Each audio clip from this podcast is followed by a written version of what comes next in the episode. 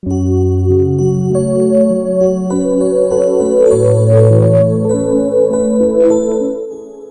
位听友，大家好，欢迎收听张丽山幸福心理，我是丽山心理疗法创始人张丽山，您身边的婚姻教子心理咨询专家。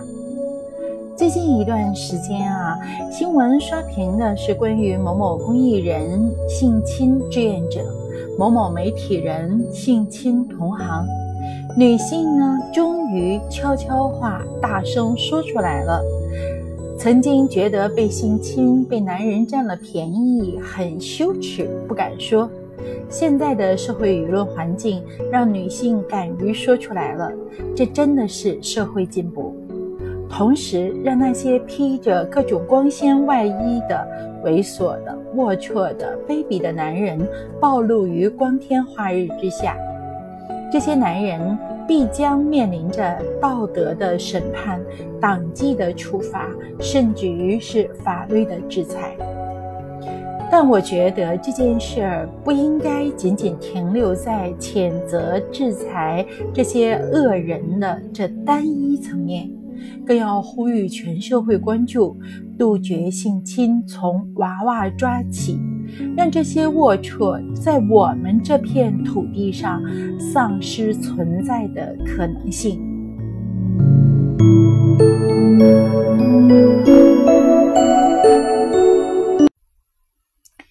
首先，我们先界定一下什么行为就可以称之为性侵。百度词条上说，性侵是指在未经受害人准许的情况下，侵犯他人性器官的行为，包括强奸、性骚扰、裸体，男性对女性的下阴和胸部实施暴力式的抚摸、揉搓等等。当然，也包括女性对男性的侵犯。说到这儿啊，我想补充两点。一是形式上，除了面对面的这些行为之外，通过微信不断的发送一些呃色情性信息，让对方感觉到压抑、羞辱的，也应该算是性侵。二是，在性别上，有两性间的，同时也包括同性间的。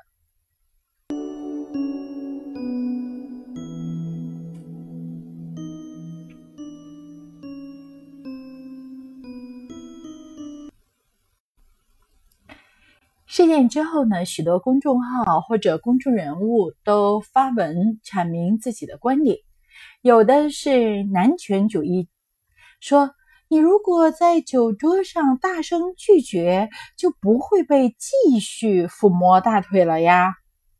而更多的是女权主义。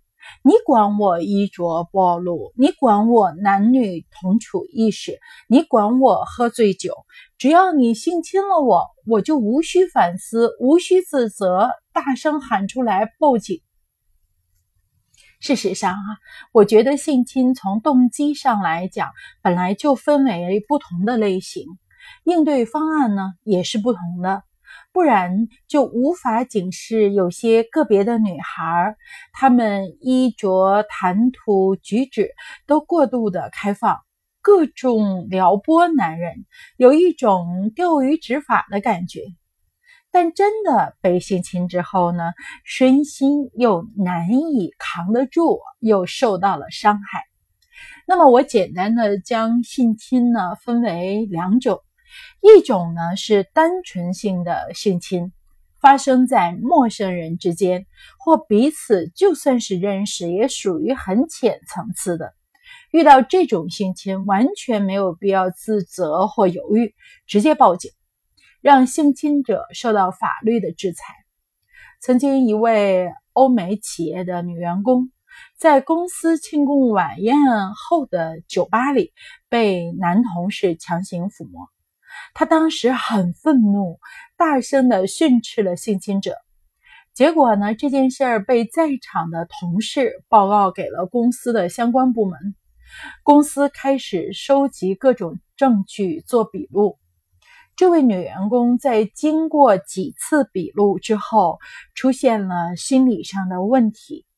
她觉得自己当时已经大声制止了，没有被进一步的伤害。他不明白那位同事为什么要报告给公司，更不明白公司为什么要这样的沸沸扬扬，造成呢他出现了焦虑和抑郁的症状，不敢上班，不敢面对同事。在他接受我心理支持的时候，我就鼓励他一定要大胆面对，这是我们公民的一种义务，惩办性侵者，同时警告那些有类似行为倾向的人，避免更多的人受害。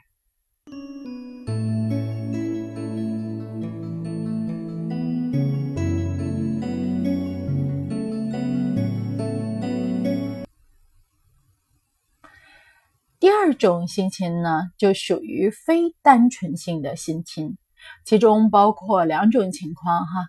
在我的日常咨询中，更多的性侵发生在熟人之间，女性缺乏起码的防范意识，他们是老师啊，他们是名人啊，他们是老年人啊。其实，男性是否性侵受害者和他自己的年龄、社会地位并没有必然的关联，甚至正是由于他们一些外在的身份包裹有了一种隐蔽性，更容易萌生性侵受害者的恶念。所以，作为女性，无论你的年龄、身份、相貌、身材是什么样子的，都要时刻保持一种男女授受不亲的警觉之心。不要在封闭的空间内单独相处，不要衣着过于暴露，不要接受对方挑逗性的语言，更不要喝醉酒。这种观念在孩子小的时候，父母就需要讲给孩子听。具体内容，请收听张丽山幸福心理第九十三期音频节目。性教育，女孩被性侵多来自异性，男孩则来自两性。有的女孩处于被性侵的边缘，却浑然不觉，完全不听从长辈的劝诫。他们固执的认为，我没有姿色，没有背景，没有学历，对方为什么会对我图谋不轨呢？完全没有自我保护的意识。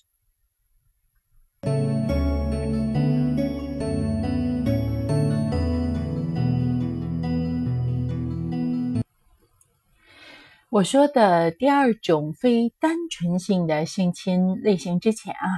首先呢，推荐一部英国电影《成长教育》。影片中说，学霸珍妮的父亲渴望自己的女儿能钓到金龟婿。当珍妮遇到一个所谓上层社会的老司机戴维之后，觉得自己即将步入上流社会。十七岁生日的那天，珍妮将自己奉献给了戴维。幻想着和戴维结婚，却发现自己仅仅是一个被玩耍的小三。在这个伤害的过程中，珍妮的父亲扮演了一个可怜可悲的小丑的形象。好，我们说回来啊，第二种类型的性侵者呢，在一定程度上具有令。被性侵者高山仰止的权利或资源，一些道德低下的男人要及时将自己的优越感、自己的权利变现。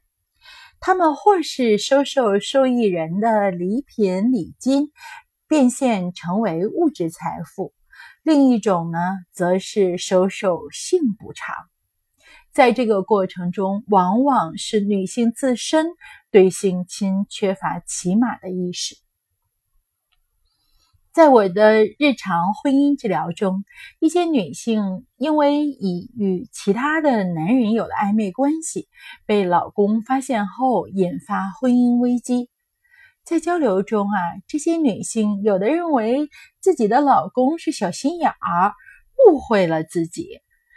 我的领导德高望重啊，总是给我创造一些发展的机会，同时特别懂得关心人。我们在一起只是说些比较暴露的情话，相互抚摸，但并没有突破最后的底线。我们也没有想介入彼此家庭的想法。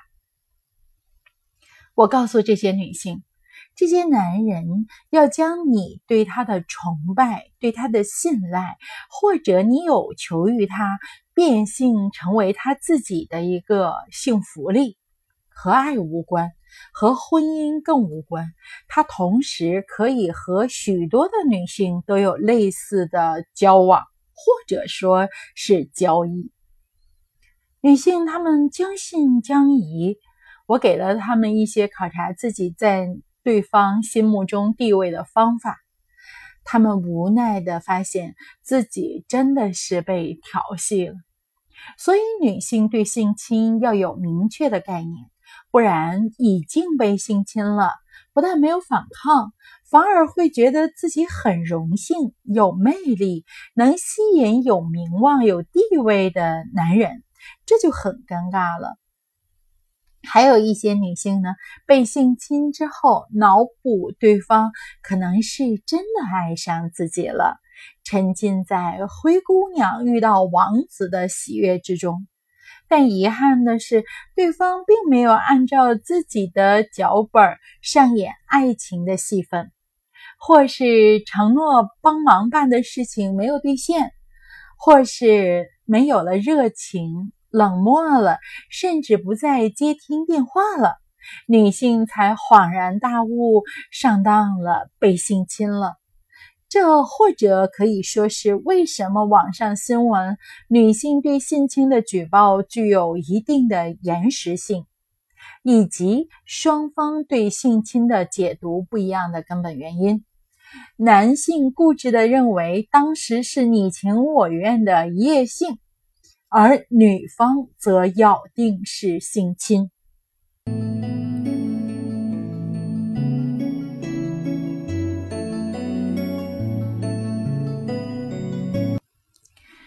避免非单纯性性侵的重任在女孩父母的身上。在陪伴孩子成长的过程中，一定要帮助孩子树立正确的人生观和价值观。行走在这个社会上，对所有的事情都不要抱有侥幸心理，更不要有走捷径的想法。自己的目标要靠自己的辛苦努力逐步实现，不接受任何不劳而获的诱惑。在与人交往的过程中，保持不卑不亢的状态，拒绝一切具有挑逗性的言论。不要有任何的肢体上的接触，做到这一点了，人的腰杆就硬了。人所散发出的正气，会让那些猥琐的人望而却步。再次建议为人父母者观看英国电影《成长教育》。今天的节目就到这里。我的微信公众号是立山幸福心理，我的私人微信号是张立山心理的全拼。如果您觉得节目能够给人一些启发，可以转发给您的朋友，让更多的人从中受益。丽山守望在这里，希望给您更多的心理支持。再会。